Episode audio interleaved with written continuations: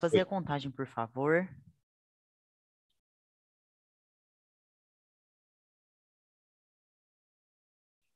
Olá, meus amigos e minhas amigas do site Notícias Agrícolas e da M Prado. Estamos aqui para mais um programa da série Líderes do Agro.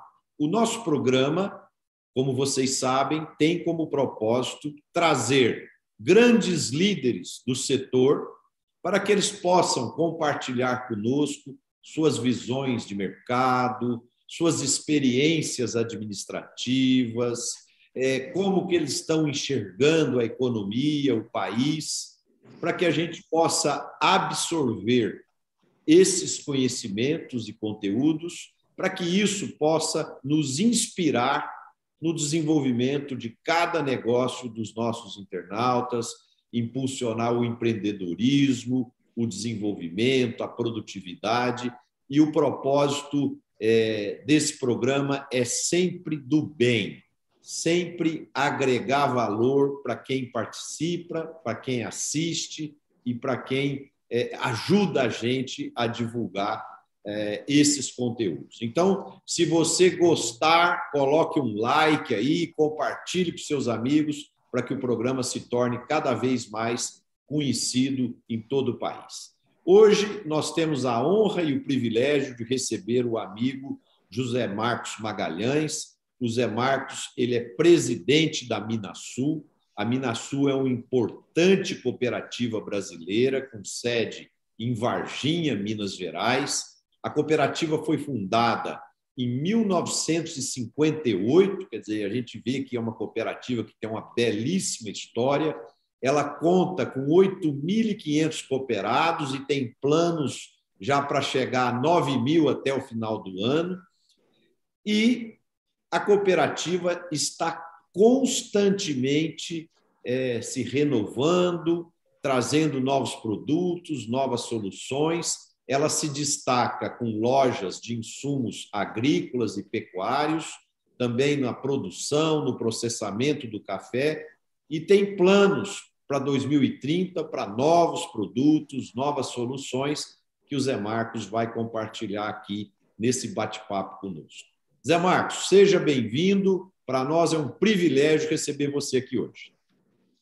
Olá, Marcelo, o privilégio é todo meu, a honra é toda minha. Olá, todos os internautas, todos que nos assistem, né, do, da, do Notícias Agrícolas e do, da M Prado. Realmente é um prazer muito grande estar compartilhando aqui um tempo com vocês e, e buscando trocar ideias. Uma honra muito grande. O, Zé Marcos, eu gosto muito de começar o nosso bate-papo é, pedindo ao meu convidado compartilhar com o nosso público um pouco da história da, da Minasul. Então, eu queria que você contasse aí, em cinco minutos aí para nós, como que a Minasul nasceu lá em 1958 e como ela está hoje, aí uma empresa já de 1 bilhão e 300 milhões de faturamento. Pois não. Uh, logicamente, é toda, todo início difícil, mas é sempre suportado por pessoas visionárias, é, por pessoas que tem aquela característica de realizar, de transformar. Não foi diferente com a Minas Sul, um conjunto de produtores é, viu a necessidade de se, para se fortalecerem, é, montar uma, essa cooperativa, montar uma empresa que fosse é, distribuir uma condição melhor é, para todos aqueles produtores.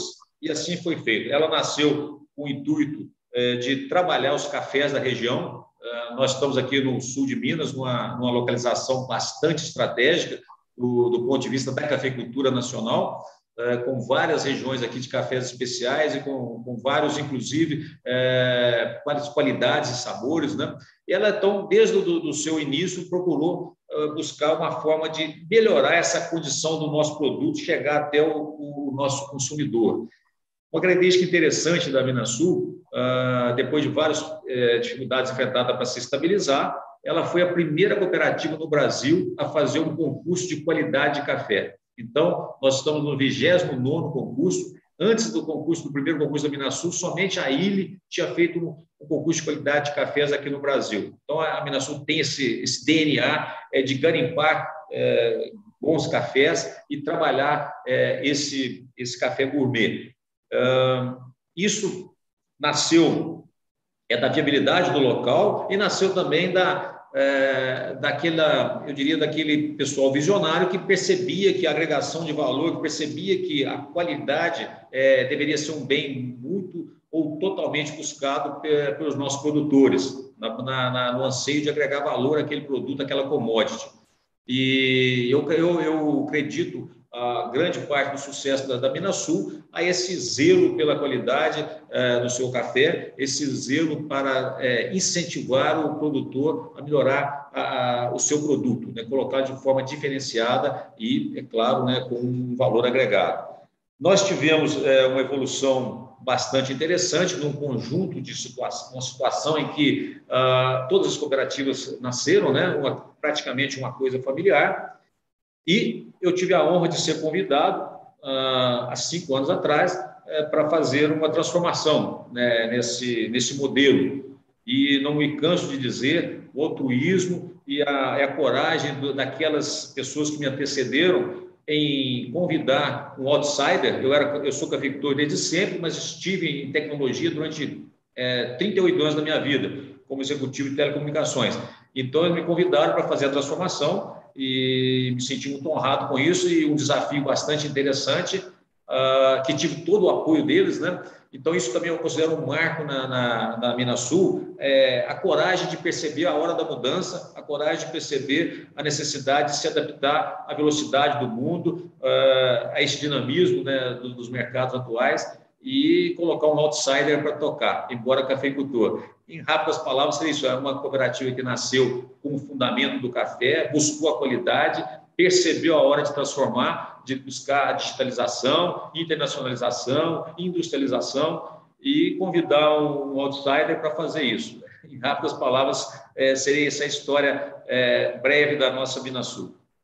O, Zé Marcos, essa história sua aí do outsider, ela é, ela é muito interessante, porque, por exemplo, eu trabalhei também muitos anos numa empresa de telecomunicações, e como telecomunicações é um segmento muito competitivo e de margens é, é, é, brigada ali cabeça a cabeça com a concorrência, é, e a tecnologia é renovada dia após dia, né, eu acho que você trouxe esse DNA para dentro da, da Minasul e eu acho que isso contribuiu muito para acelerar é, é, esse desenvolvimento, esse crescimento, essa cultura de inovação.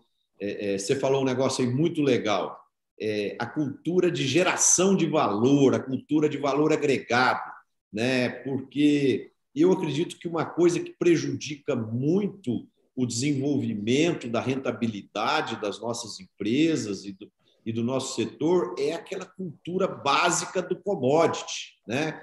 E de produzir produtos padronizados.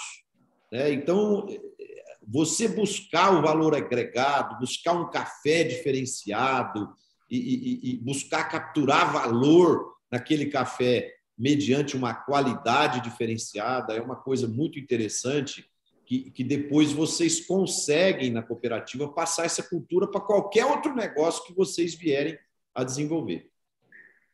Exatamente, Marcelo.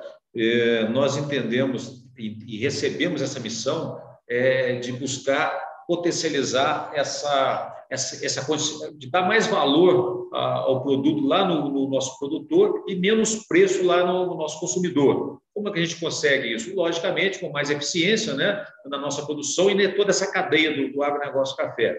E quando a gente vem de fora, embora cafeicultor desde sempre, como eu disse, mas eu venho de um, eu venho de um mercado mais competitivo, um mercado bem mais acelerado, e aí e trouxe essa, essa, essa história profissional me trouxe uma bagagem que, eu poderia estar aqui adaptando, logicamente, dentro das possibilidades de uma do agronegócio café.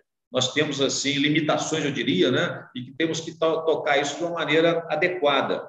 Só para ter uma ideia, nós 85% dos nossos produtores são pequenos proprietários, não são pequenos produtores, são grandes produtores, mas pequenos proprietários. Então, nós temos que enxergar isso e, e colocar a velocidade no momento é, da forma correta. nós temos que é, fornecer o que eles precisam. Né? Imagina, por exemplo, um, um produtor com seis hectares é, na sua propriedade, normalmente café, como é que ele vai estar tá usando tecnologia, um vante, um tratamento de imagem? Ele não tem essa, essa possibilidade. Então, a cooperativa entra com esse tipo de investimento, com esse tipo de tecnologia e fornece serviço para eles, por hectare. Então, é uma forma de viabilizar. E viabilizar, então, a, a condição de tecnificar é, sem um custo elevado para o nosso produtor, que é a maioria, esse pequeno proprietário. Né? Uma forma muito interessante. Outra importantíssima é você fornecer informação e também formação. Porque a informação sem formação não adianta nada. Mesma coisa, você tem uma formação muito grande, não tem informação, também não resolve. Nós procuramos lá atrás é, trabalhar esses pilares, procurar é, informar, primeiro formar o produtor, depois informar, dar as informações para ele trabalhar. Criamos aqui, lá no início, a Academia do Campo, um dado interessante, nós é, esperávamos no primeiro ano de Academia do Campo 40 inscritos, nós tivemos 140 produtores inscritos, formamos uma turma de 100 produtores, uh, isso foi feito durante um ano, módulos mensais, o segundo ano, mesma coisa, e foi criando, né, por, é, por expansão, essa é, é, a busca de trabalhar uh, informações e buscar essas informações. Isso ajudou demais a, o produtor nosso a sair de, de roceiro para produtor rural, os maiores proprietários sair de barões do café para empresários, né? E, e, assim por diante, sair da política de preço mínimo para um, um custo é, otimizado, o custo mínimo, né? É, isso começa a gerar dentro do produtor a responsabilidade de saber que nenhuma atividade econômica carrega ineficiência. E o café é uma atividade econômica como qualquer outra. Um risco maior, sim. Nós tivemos esse ano a ocorrência de geada depois de muito tempo. Então, ele tem que mitigar os riscos, tem que saber que a atividade dele é, possui risco, mas trabalhar, apesar disso, de uma maneira segura. Acho que essa formação que a cooperativa, para nós aqui, é uma obrigação, ela é, foi fundamental para que os nossos produtores é, engrenassem, acreditassem no nosso trabalho e, gerassem é, alguns números interessantes de crescimento da nossa cooperativa. José Marcos, nós estávamos, nós estávamos conversando antes do programa começar que Varginha tem uma localização muito privilegiada, né? é cerca de 300 e poucos quilômetros das três maiores cidades do país, né? que é Belo Horizonte, São Paulo é, é, é, e, e, Rio de Janeiro. É, eu não diria as três maiores, porque tem Fortaleza, Salvador, são cidades muito grandes também que hoje já, já são maiores que Belo Horizonte, mas, mas vamos dizer três grandes centros consumidores muito muito poderosos, né, de demanda muito grande por alimento, por fibras, por bioenergia, e, e eu tenho percebido que vocês têm estudado muito essa vantagem comparativa que vocês têm para acessar esses mercados com uma logística é, bastante favorável, né? E a partir da visão do cliente, você começar a produzir aquilo que o cliente quer, né? É, é inverter o sinal do fluxo, né, Zé Marcos? Porque antigamente a gente produzia e depois ia tentar vender, né? Lá na, no centro consumidor. Eu acho que o mundo mudou. O mundo você tem que entender o que, que o cliente quer comprar ou consumir, e a partir dessa informação você criar é, é, é, é, ser o aglutinador da cadeia para que é, seja viabilizada a produção de forma competitiva e, e, atender essas oportunidades. Né? Você tem trabalhado forte nisso. Com certeza. É, essa localização é, quase que nos impõe essa obrigação é, de buscarmos aproveitar essa oportunidade. Então, é, nós buscamos a fazer, a praticar a economia circular e até mais definidamente a, agricultura circular. Quer dizer, o que nós temos de potencial nós temos que utilizar e as possibilidades são muito grandes. É, abrimos o nosso, é, o nosso leque de operações, saímos do café para os cereais, depois para o HF, o hortifruti, e a gente viu um potencial muito grande exatamente pela nossa localização. Então, nós temos, sim, uma, um planejamento estratégico, é o, plano Minasul 2030, é o nosso um planejamento para 10 anos. A cada ano a gente vai é, refinando o próximo e os três próximos também a gente faz um detalhamento maior, e isso tudo buscando ah, potencializar essas nossas oportunidades.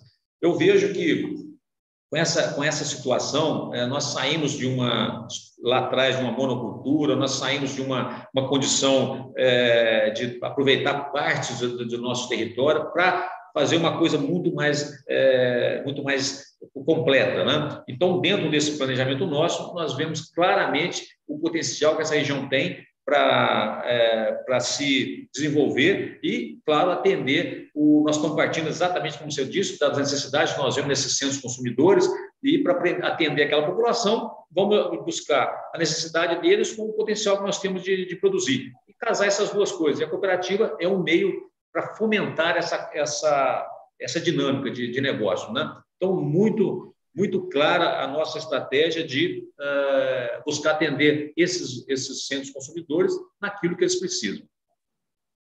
O, o Zé Marcos, uh, o café ainda é a cultura principal aí da Minas Sul. É, a gente teve um ano difícil aí com seca, geada. É, semana passada parece que teve em algumas regiões do sul de Minas também chuva de pedra. Esses fenômenos desfavoráveis aí, você acredita que vai impactar na safra do ano que vem? Quantos por cento? E, e, e como que fica a situação do agricultor? Porque ele também, ao mesmo tempo disso, ele está tendo uma alta no custo fertilizante, nos defensivos, né, no, no combustível, na mão de obra, e o preço do café também, para dar uma contrapartida, subiu. Né? E, e como que está o balanço disso? Como que está o entusiasmo do cooperado é, para a próxima safra? Vamos lá. Primeiro, realmente, esses incidentes climáticos nos é, prejudicaram bastante. Nós começamos, né, um, era um ano de, de penalidade baixa, já seria uma safra menor, mas tivemos um estresse muito grande é, das árvores que vieram de uma produção é, de 2019 para 2020 bastante grande. Então, já, era, já seria um ano de safra menor. Mas tivemos é, dificuldades de seca lá atrás na, na, na, no crescimento dessas lavouras, então já tivemos realmente prejudicada a produção que já seria menor. Agora, para o próximo ano, temos dois fatores pesados. Né? A geada que aconteceu depois de praticamente 27 anos, ah, aqui, um detalhe importante, as margens do lago de Furnas, nós tínhamos muitas lavouras protegidas pelas massas de água. Né? O valor específico da água é um, então ela se esquenta durante o dia e à noite ela consegue é, manter um certo potencial de calor que aquece o ar que está sobre ela, o ar sobe e ela puxa o ar frio das, de toda a extensão do entorno dela. Isso protegia sobremaneira grande do cafeeiro.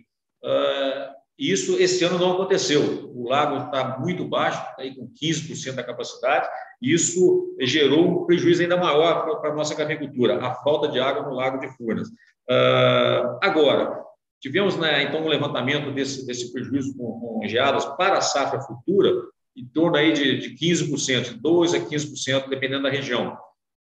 Eu, hoje eu acredito que a estiagem já alcançou esse, esse dano também, esse percentual de dano. Então, a gente está projetando, é, nas condições atuais, um dano irreversível em torno de 30% da safra de 2022.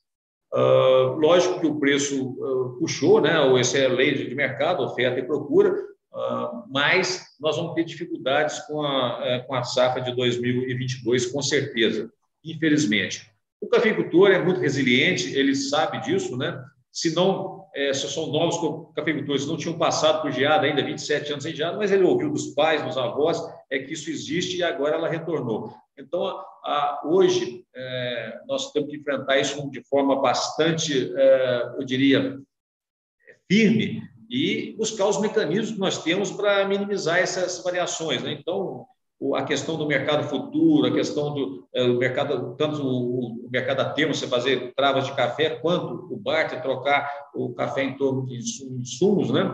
Isso vai ajudar. Ele pode agora é, começar a fazer travas futuras, não pode impressionar que às vezes, olha, eu travei o café por 500 e está tá, tá 1.000, 1.200. Não é isso. É, nós fizemos um levantamento aqui em 20 anos, 16 anos, a entrega do café que foi vendido no mercado futuro, estava, o preço dele foi melhor do que o mercado físico na época da entrega. É, dois anos empataram, um ano um pouquinho diferente, e esse ano que deu uma diferença maior. Mas isso não é prejuízo. O produtor tem que entender isso. Isso ele, ele deixou de ganhar um valor, mas é, o aumento do, do, do, preço compensa naquele, naquele, naquele restante do café que ele não comercializou. Só para dar um exemplo também, né, clarear um pouquinho mais isso aí, que é muito importante, a gente recomenda aqui é, travar ou vender 30% da safra do ano A mais 1 20% do ano A mais 2 e 10% do A mais 3. Isso dá uma, uma folga para o cafeicultor, para qualquer intempérie que possa acontecer, ele está é, ainda em condições de honrar seus compromissos. Né? Então, eu vejo que o ânimo é, do cafeicultor, eu houve um susto, eu, particularmente, perdi 60% da minha safra do ano que veio, pessoa física, né? Mas veja bem, perdi 60%, sobrou 40% da safra. O café dobrou de preço. Então, minha receita vai ser 40 vezes 2, 80%. Então, eu estou perdendo, na verdade, 20% do faturamento. Né? A gente precisa ver essas coisas e não sofrer com uma, um deixar de ganhar. Né? A gente tem que ver o que nós estamos aí para é, utilizar o mercado e, e, sobreviver. E de forma, eu diria, é, não sem risco, mas de forma, pelo menos, é, organizada. Né? Então, resumindo, nós temos aí uma perda é, já, eu entendo, irreversível, de termos de 30% da safra do ano que vem, ah, a resiliência do produtor está aí a toda prova. Ah, nós estamos recebendo os cafés que foram vendidos, que houveram, estão honrando os contratos né, de maneira exemplar. Ah, e o que nós eh, recomendamos é que se faça as proteções devidas. Use esses tipos de ferramentas que nós temos hoje disponíveis, né, de mercado, de eh, ferramentas econômicas, e, é claro, a tecnologia também. Nós vamos ter que recuperar essa lavoura o mais rápido possível. Vamos ter alguma é, ajuda sim do, do, do governo para o ano que vem, nós separamos aí uma parte do, do, do, Funcafé para, para recuperação de lavouras, e vamos também entender que existe um zoneamento para o café. É, determinadas altitudes, né, os nossos avós e pais comentavam que era em, em próprio café, elas foram esquecidas, né? o pessoal foi descendo, buscando áreas mais planas, mecanizáveis, e chegamos aí à beirada do brejo, né? Então agora o, castigo veio. Então a gente vai ter que ter um certo respeito por essa condição, né, de, zoneamento e aproveitar para outras, outras culturas. As partes mais baixas da propriedade vai ser aproveitada para outras culturas, né?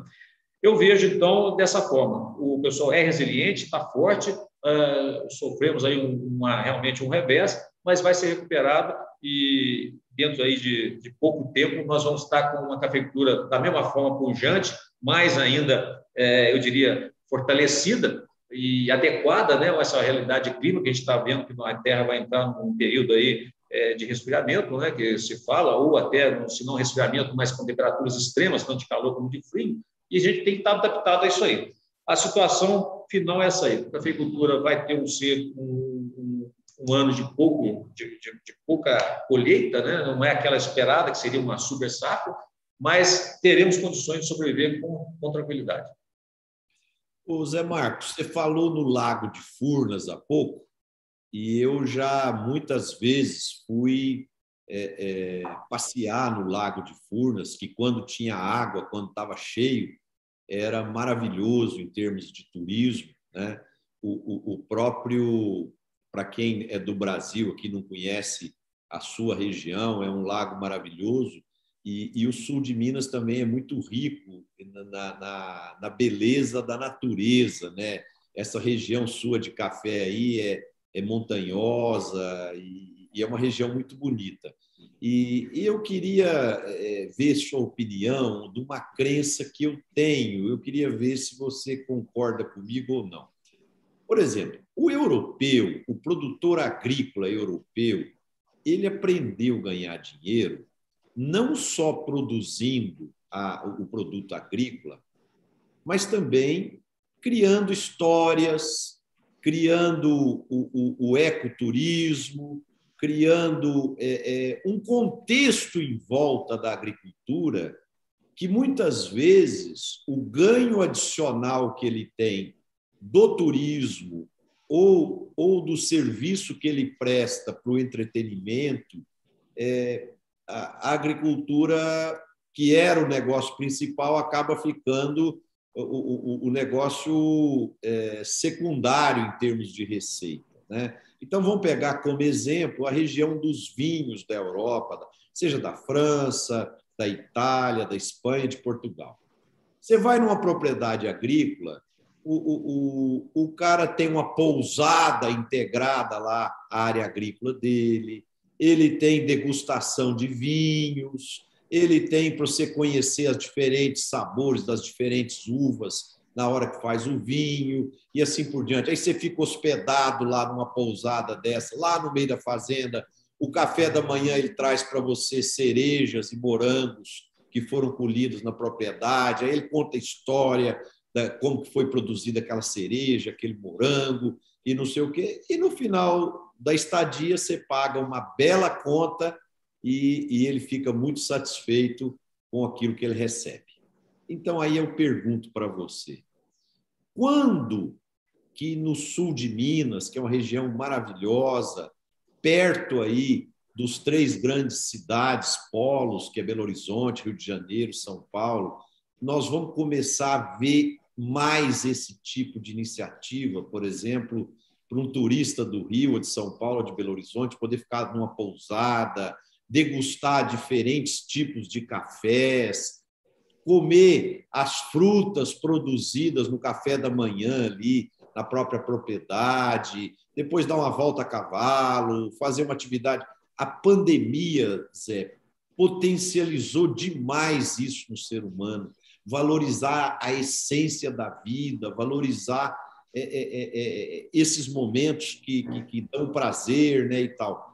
Quando você acha que vai sensibilizar a região para começar a ter um pouco dessa, dessa exploração no bom sentido, como os europeus sabem fazer muito bem? Colocação perfeita, Marcelo. Nós estamos vendo o despertar disso e várias ações já acontecendo nesse sentido. Uh, temos aqui fazendas já produzindo né, esse tipo de serviço né, para os nossos é, visitantes.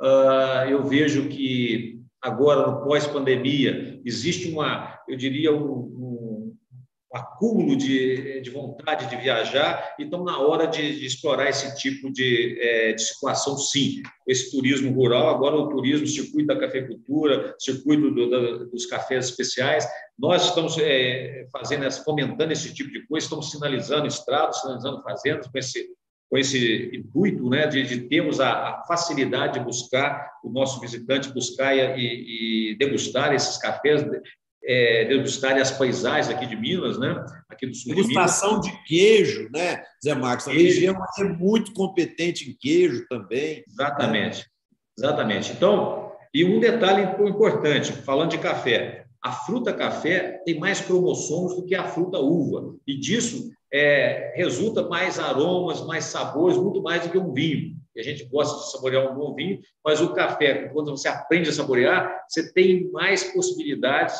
é, do que num, num, num bom vinho. Então, um bom café traz muito mais, é, eu diria, resultados né, do que um bom vinho. Olha que coisa interessante. Outra, outra situação muito peculiar, a questão do lago de, de Furnas. Quando o lago foi é, é implantado, quando se concebeu a ideia, sabia-se que iriam tampar as, a, as, as, terras mais férteis, as terras na, na beirada do rio, as, as várzeas, e, em contrapartida, foi prometido àqueles proprietários que não receberam, eu tenho parentes, né, e nós temos terra na, debaixo do lago, e uma contrapartida importante seria piscicultura, turismo, é, você ter pousadas, restaurantes, é, você ter é, passeio de lancha, seria uma forma de retribuir aquilo que, tava, que o Estado estava perdendo.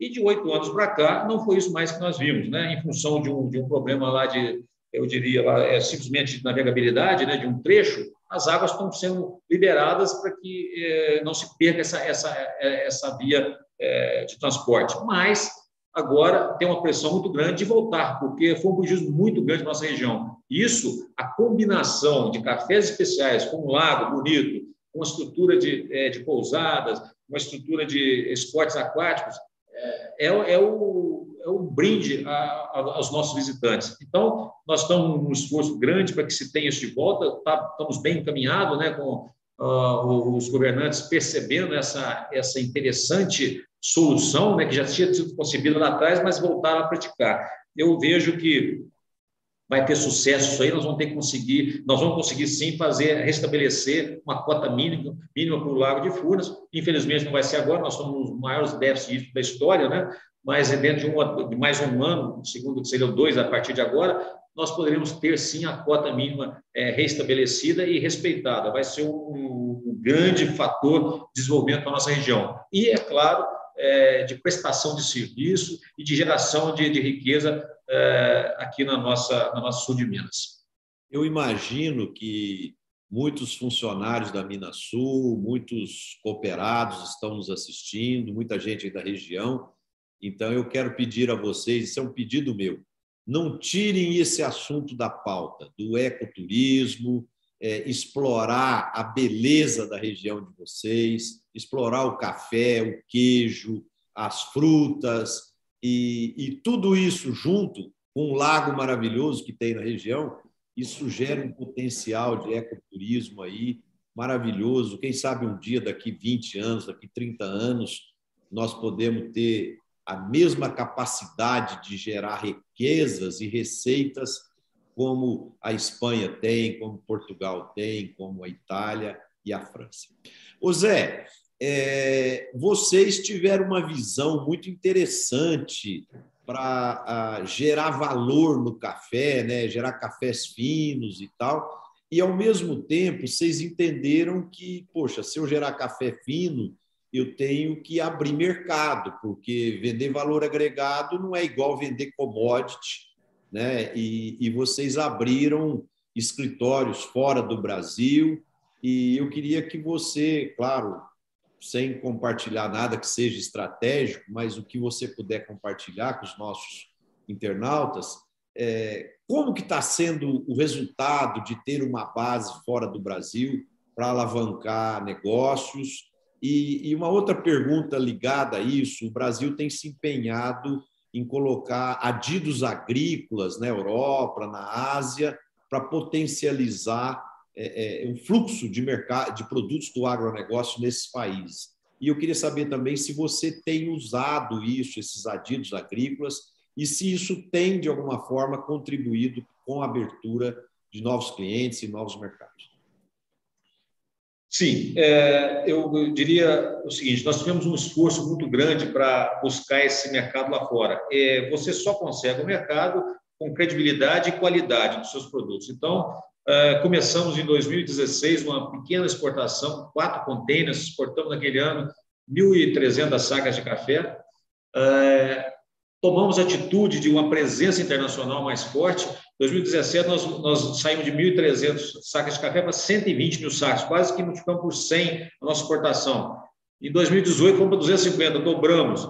Em 2019, 300 e tantos. 2020, 450. Nós fomos um, um crescimento muito grande, basicamente sustentado por dois fatores. Primeiro, a qualidade do produto que nós estamos colocando lá fora para os nossos consumidores, e segundo, a pontualidade das entregas. Né?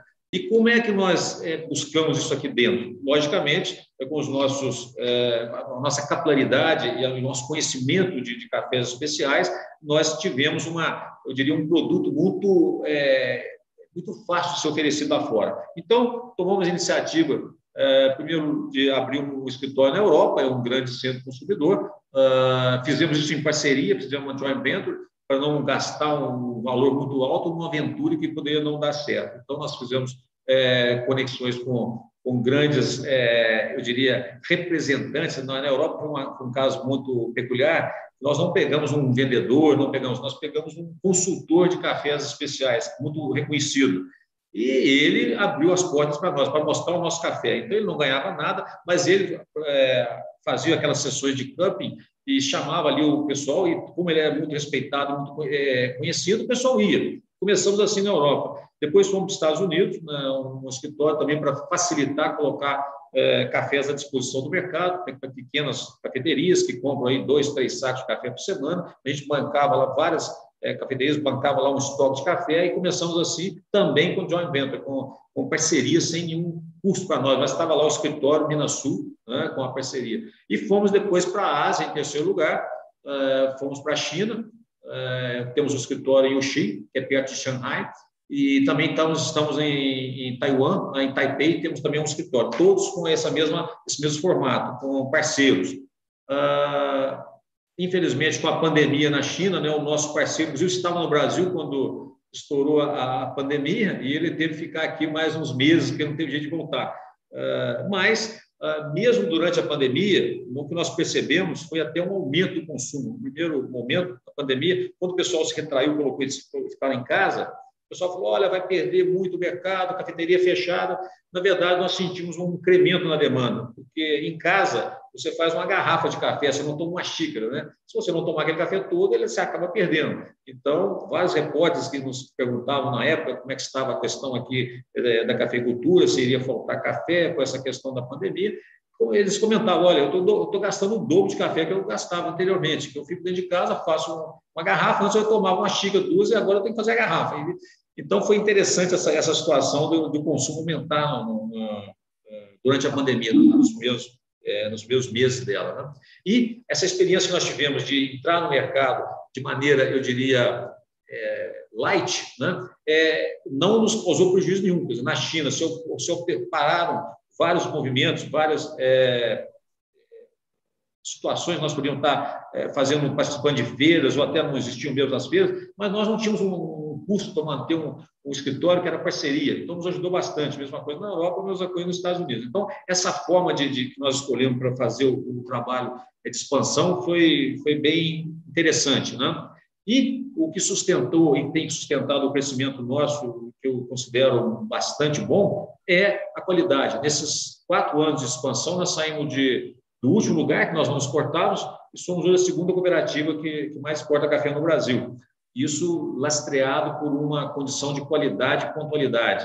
Em todos os milhares de contêineres que nós exportamos até hoje, nunca existiu uma não conformidade ou um contêiner colocado à disposição por não ter é, batido com, a, com, com o que foi vendido. Isso gera uma credibilidade muito grande e também, é claro, uma responsabilidade muito grande. Nós não podemos é, recuar agora, né? Mas eu acho que ah, essa forma que nós fizemos para é, entrar em outros mercados foi muito interessante e deu certo. E nós fazemos o seguinte: nós somos um intermediário, vai para o exterior, quando tem um café especial, vai à fazenda o produtor, vai um QR Code naquela sacaria, naquele lote, sabendo do, de onde está vindo, de quem é, quem é o comprador, quem é o produtor e a história daquele produtor. Né? Isso também é muito, muito interessante. Vai junto com o produto, a história do produto. Aquilo que você falou, que lá na Europa eles, eles dão muito valor. Né? É, o mundo hoje né, tem essa, essa questão, essa pegada aí, o ESG, que veio para ficar. Então, tem lá a, todos os cuidados que aquele produtor faz, a, produz aquele, aquele, aquele alimento, né, que é o café, todo o bem que, social que aquele, aquela produção traz para a região, para o local, e toda essa governança que aí entra a logística né, de, uma, de uma cooperativa para facilitar ah, não só a parte financeira da, da transação, como também a, a parte física de levar esse café até lá. Basicamente, isso aí que a gente coloca. Muito bacana esse formato, fazer essa abertura de mercado através de parceria, né? onde você fica sem custo fixo, né? E, e se o negócio der certo, crescer, os dois ganham, né? Então, muito, muito bacana esse formato. O, Zé, há quatro anos atrás, eu, eu tirei uns dias de férias e fui a, a Cartagena, em, na Colômbia. E, e um dia nós estamos passeando lá na cidade e estava eu, minha mulher e dois filhos, e nós entramos numa cafeteria, né? E entramos lá, tal, e fomos tomar um café, e, e o meu filho tomou um café gelado lá, misturado com tipo um milkshake lá de, de, de, de, de creme, ou seja, tinha vários produtos é, derivados do café. E uma loja muito chique, muito bonita, muito charmosa, né? E nós passamos bons momentos lá e eu aproveitei e fiquei conversando com, com o atendente e eu perguntei para ele, falei, esse café vem de onde? Ele falou, não, vem da nossa fazenda. É, eu falei, então vocês produzem café? Ele falou, não, é, é, nós produzimos café e resolvemos abrir essa loja aqui em Cartagena. Né? E, e aí, poxa, eu fiquei pensando, que interessante, o próprio produtor, né? é, ter a loja dele, e que no caso nosso aqui poderia ser uma loja da cooperativa, né? E, e, e ele fazendo vários produtos derivados do café. Então tivemos momentos agradáveis. Final da história, a minha mulher virou para mim e falou: Vamos levar um quilo desse café, que eu gostei muito desse café. Aí compramos um quilo lá do café. Hora que eu fui pagar, eu achei meio salgado o valor né, do, do quilo de café. E, e aí eu fiz uma conta. Eu, eu entrei na internet, peguei o preço do café no Brasil, numa saca, transformei aquele quilo de café meu lá, fiz as contas e o preço que eu paguei era 40 vezes o preço do quilo do café que está sendo vendido é, na cooperativa, é, nas cooperativas brasileiras. E por que, que eu estou contando essa história? por causa da capacidade de agregação de valor, que quando você cria charme, você cria um contexto, você vê quanto você pode gerar valor. Né? Então, eu, eu acho muito legal esse formato que você está conduzindo aí a cooperativa e o rumo estratégico que você está direcionando. E agora eu te faço uma outra pergunta ligada a essa história que eu contei por que, que nos restaurantes dos Estados Unidos fica uma placa gigantesca lá dizendo temos café da Colômbia para atrair o cliente? E por que, que nós não temos a placa escrita temos café do Brasil? O nosso café é inferior ao café da Colômbia, Zé? Olha, excelente pergunta. É, respondendo é, de trás para frente de, de, forma nenhuma o nosso café é igual ou melhor, muitas das vezes, do, do café da Colômbia. Lá ele tem um manuseio né, é, bastante, eu diria, é, até um pleonasmo, é, bastante manual, né? são pequenos produtores que tratam praticamente na, na mão mesmo, né? eles despolpam o café apertando, tirando o grão né, em máquina, né? tirando a mucilagem. Então, eles têm lá sim, mas aqui nós temos qualidades é, iguais ou até melhores em, determinados, é, em determinadas regiões ou determinados tratos é, pós-colheita. Né? O, o, eu tive a oportunidade, é, no meu, na minha vida profissional, de telecomunicações e estar em diversas partes do mundo, praticamente todos os recantos do mundo, e a gente ficava realmente humilhado em qualquer é, lugar que se chegava, via lá o Juan Valdez com o burrinho dele, café de Colômbia, né? e nós nada. Nas embaixadas do Brasil não se servia café brasileiro, né? Assim, nós temos agora um trabalho grande sendo feito, né? Ah, a ministra Tereza Cristina tem trabalhado muito né, nessa promoção do agronegócio Brasil e também do café.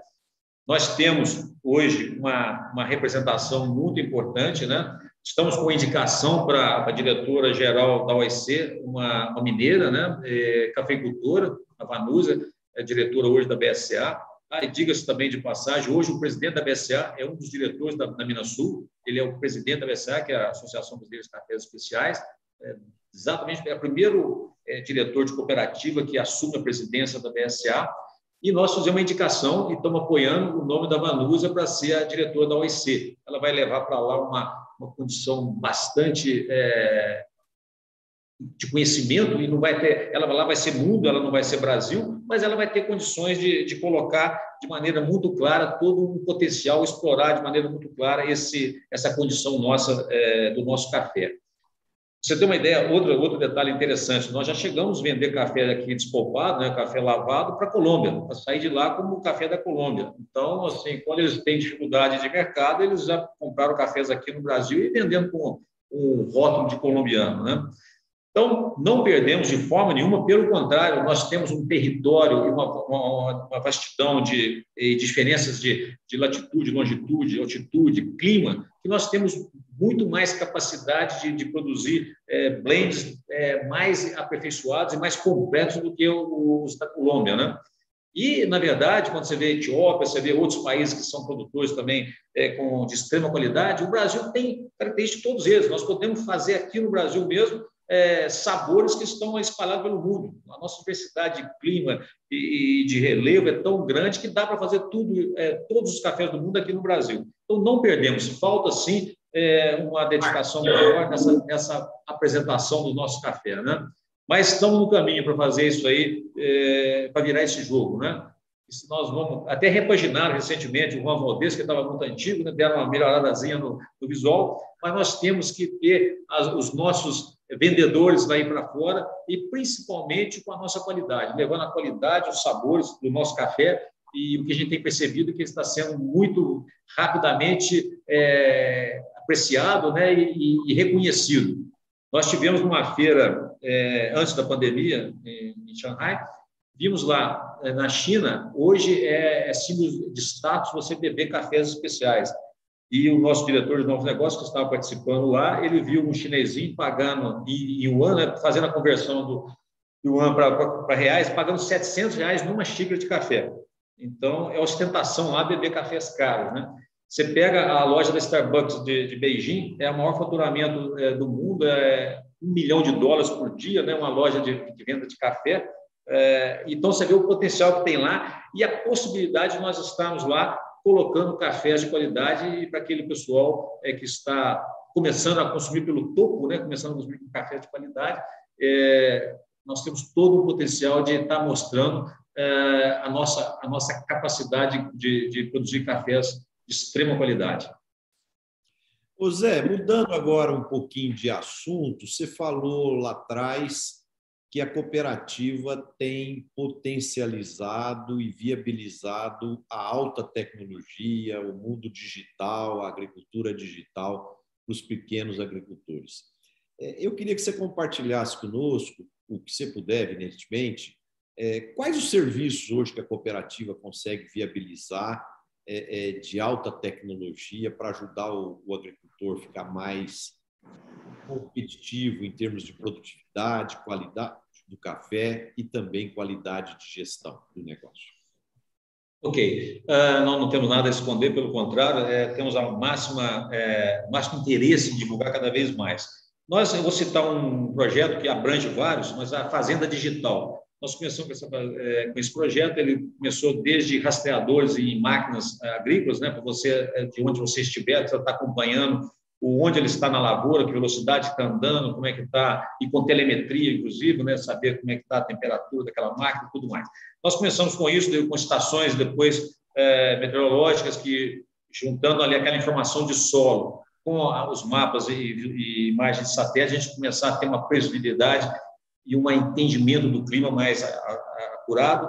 Nós fizemos um sistema de armazém inteligente que é, em tempo real, a gente consegue saber ah, o que está entrando, o que está saindo do armazém, as qualidades, onde está o café de cada um, é, tudo isso feito. É, o operador da, é, da empilhadeira, é, ele, ele, ele, ele é bastante quase que um, é, somente uma, é, uma, um acessório, porque um tablet na frente, nós temos a condição dele, ele, ele, a empilhadeira praticamente conduz ele para onde ele vai ter que colocar o café, onde ele vai tirar um determinado é, um determinado café. Então, no piso, nós temos chips, né, que para cada fila de bags, em cada bag nós temos um RFID, que fala da onde é aquele café, de quem. É. Então, nós temos toda uma rastreabilidade desse café nos armazéns nossos. Isso é um, uma tecnologia que foi desenvolvida pela Minasul. Nós fizemos um projeto interessantíssimo de tratamento de imagens, é, usando VANTs, não é imagem de satélite, porque uh, um pixel de satélite aí dá 6 metros é, quadrados e o nosso um Vante voando a 400 metros de altitude, a gente tem 2, 3 centímetros quadrados de pixel. Então, você, você analisa uma folha do, do, do, do pé de café. Né? Então, esse tratamento de imagem, nós temos hoje algoritmo que dá, inclusive, a previsibilidade de, de, da safra daquele, daquela lavoura. E daí nós temos contagem de, de, de pés de café, as doenças, o, o, essas imagens são tratadas de maneira que aponta onde está havendo um ataque de uma praga ou é, de uma doença. Então, imagina um produtor de 6 a 10, 12 hectares de café, quanto ele iria comprar um vante para fazer uma análise dessa? Então, a cooperativa entra investindo nisso e vendendo serviço, pode pagar por hectare se ele quiser. Então, é um agrônomo digital e não vai nunca eliminar a necessidade do agrônomo lá, mas já dá uma visão muito clara para quem vai trabalhar do que está é, acontecendo naquela região. Outra coisa importantíssima, né? Nós mudamos nosso ERP lá atrás, os softwares que nós trabalhamos aqui, Hoje a gente tem um software potentíssimo. É, o produtor nosso, com um smartphone lá da lavoura, ele pode consultar o mercado, como está, ele pode fazer vendas de café físico, ele pode fazer venda futura, e o, o contrato, inclusive, é com, leitura facial ou assinatura digital, ele pode vender o café no mercado futuro lá da, da fazenda dele. Né?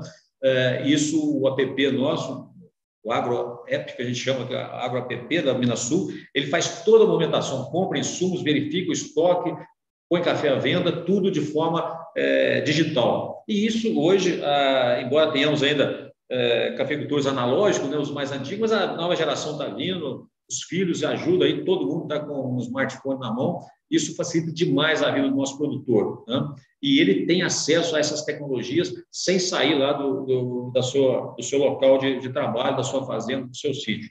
Uh, temos aí várias situações que nós é, estamos é, a todo tempo colocando, eu citei algumas aqui, mas a última aí nós, nós lançamos o Coin, que é uma, uma stablecoin, é uma, uma criptomoeda, não chega, não chega a ser, é mais do que uma criptomoeda, é um, é uma stablecoin, nós estamos chamando, lastreada em café. Isso está tendo uma, um interesse muito grande e a gente pretende é que isso seja uma, uma forma de pagamento, né? um, um meio de pagamento.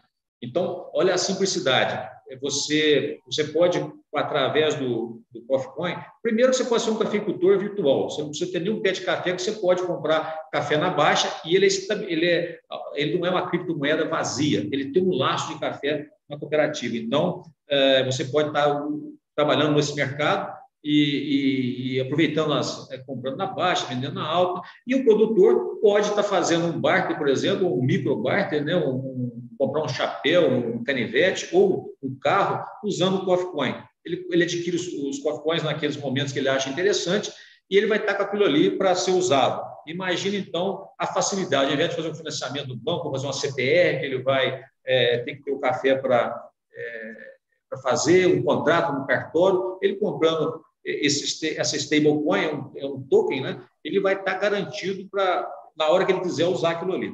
Então, eu citei alguns exemplos aqui, mas é que a, como a tecnologia pode ajudar e quanto nós estamos né, é, ainda no início de utilização dessa tecnologia é, para facilitar a vida do nosso produtor.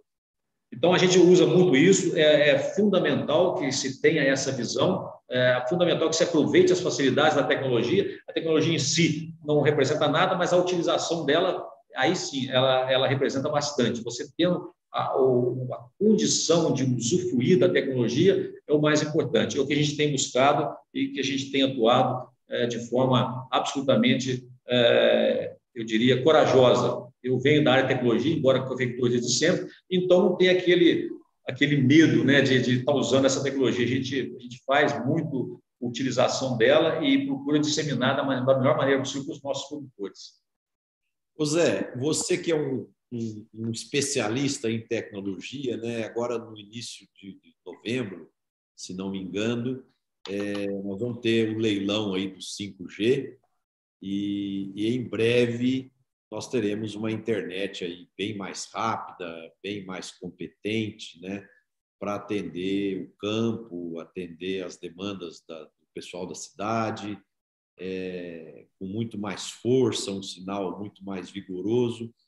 É, eu, antes da pandemia, eu fiz uma viagem de, de, Miami ao sul da, Cali, da Carolina do Sul, 1.200 quilômetros, e, e não perdi o sinal hora nenhuma, nem de internet, nem de telefone. Né? E aqui no Brasil ainda, infelizmente, quando a gente sai de São Paulo e vai a Campinas, o sinal cai muitas vezes. E, então, como que você está vendo aí a chegada do 5G e como isso vai trazer benefícios para o agronegócio e, e, e, para os agricultores aí da sua região?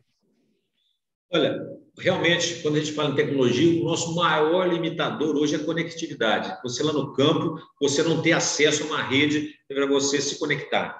Então, quando eu disse aqui que os nossos cafeicultores podem, lá no meio da lavoura, é, estar conectado ao mundo, fazendo negócio, logicamente tem que ter um sinal celular. E, em Minas Gerais, inclusive, a hora que se resolveu o problema de Minas, resolve qualquer lugar do mundo, pela questão das montanhas e tudo mais. Né? Nosso, nosso relevo aqui é muito ingrato para as empresas de telecomunicações.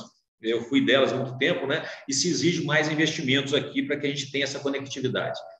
Depois de estabelecida a conectividade, você tem que ter é, volume, você tem que trafegar muito dado. Além de você estar conectando os pontos, você tem que ter um tubo grande para passar muita informação, né? Aí que entra o 5G. O 5G tem a capacidade é, de carregar muitas informações é, é, com os meios que ele vai estar implantando, né? Então, uma antena, um sistema de transmissão que usa a tecnologia 5G, ele carrega muito mais informação é, do que as demais tecnologias. Então, isso vai ser um, um grande avanço.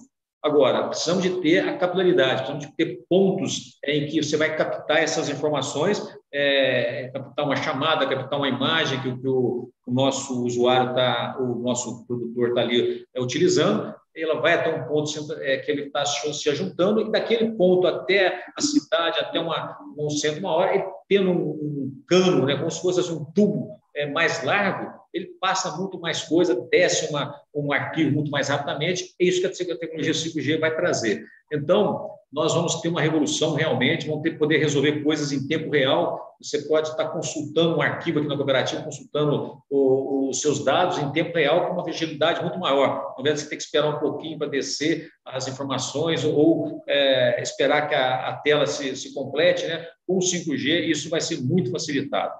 Uh, temos aí algumas questões né, para uh, se decidir ainda do, do 5G a origem que vai ser dele e tal, mas sem dúvida nenhuma, ah, nós temos um impulso muito grande com a chegada. É, repito só que em Minas Gerais é, temos o um desafio maior do relevo, então a gente vai ter que capitalizar isso, né? Você conhece bem essa, essa história, né? Nós temos que ter algumas soluções, talvez caseiras, é, talvez eu diria particulares, para poder ajudar as empresas, porque em Minas Gerais o desafio é maior, em função da, do relevo, né? Mas sem dúvida vai ser muito bom. É verdade.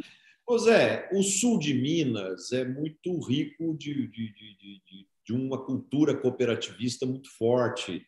Nós temos aí grandes cooperativas e tem sido possível fazer um pouco de intercooperação, de sinergia entre as cooperativas? Ou essa prática ainda é pouco adotada ainda entre as cooperativas? Como é que está essa questão da intercooperação?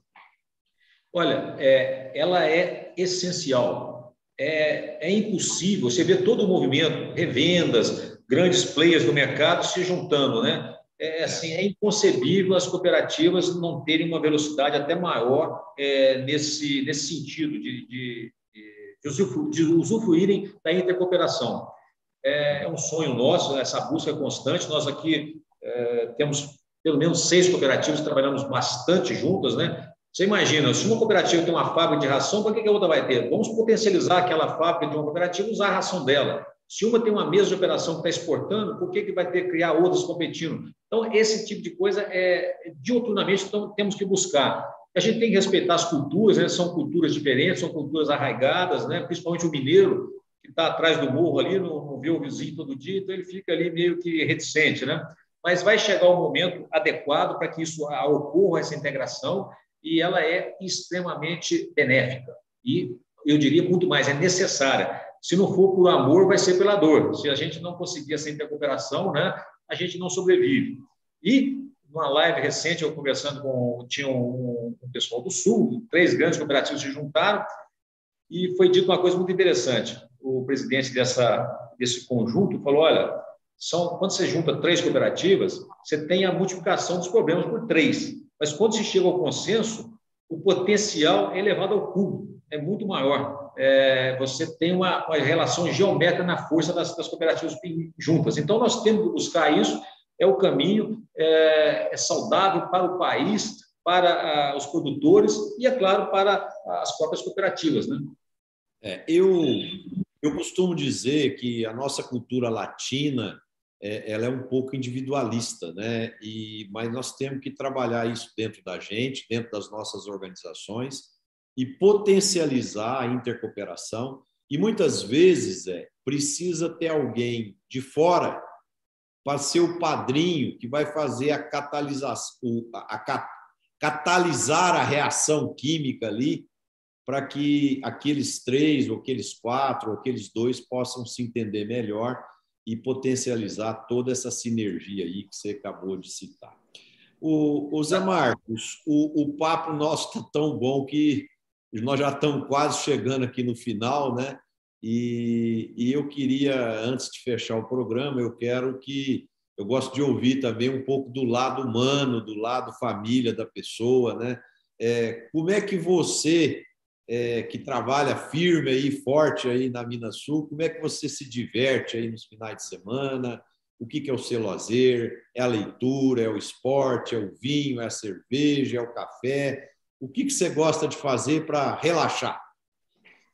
Interessante a pergunta, né? Porque a gente que, que eu tive uma história de vida profissional sempre, é, a maior parte dela como executivo, e executivo vira uma máquina né, de analisar dados e tomar decisões. E você precisa de resgatar esse lado humano, precisa de resgatar a tranquilidade, você tem que ter um momento para baixar o estresse e para, afinal de contas, ser humano, né? É, não que um executivo não seja humano, mas ele é muitas vezes obrigado, a, ele vira uma máquina realmente de tomar decisões. Eu é, busco, uh, primeiro, né, você tem aí três, pelo menos, é, a questão emocional, espiritual e física. Né? Então, o espiritual ajuda muito. Você, eu sou, sou católico, né? Eu me apoio muito né, na religião.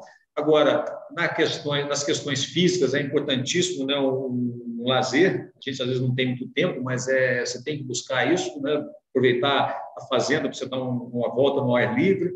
Uh, do lado emocional é muito interessante curtir agora netos, né? Os filhos a gente às vezes é, não tem aquela tranquilidade. O neto quando ele começa a molar, você passa para a filha e aí você fica livre. Então curtir neto é muito bom. Uh, eu quero resgatar né, o prazer de ouvir uma boa ópera, de ouvir uma boa música clássica. A gente tem que baixar bem a adrenalina para poder perceber e sentir o clima né, de, uma, de uma grande obra. Né? Gosto muito disso. Eu diria que agora o que tem mais é, que me traz mais tranquilidade realmente são os netinhos. É muito gostoso, é, uma, é, é filho duas vezes, como eles falam, né? E você perceber a pureza de uma criança, a, o carinho que eles conseguem é, colocar de maneira totalmente espontânea, é um, é um contraponto importantíssimo para a gente conseguir acompanhar essa velocidade do mundo, essa, eu diria, essa forma quase que sobre é, humana que está acontecendo as coisas no mundo. Quando você vê uma criança, quando você vê é, a forma ingênua, inocente, pura, é um, é um retorno à condição de ser humano. Hoje eu considero que a melhor é a melhor coisa que a gente pode ter é para é, descansar e para se situar novamente no mundo é perceber uma criança inocente ali. Concordo plenamente. Hoje Inclusive, vou ter o privilégio de receber meu neto na minha casa hoje também. É... Faça bom proveito.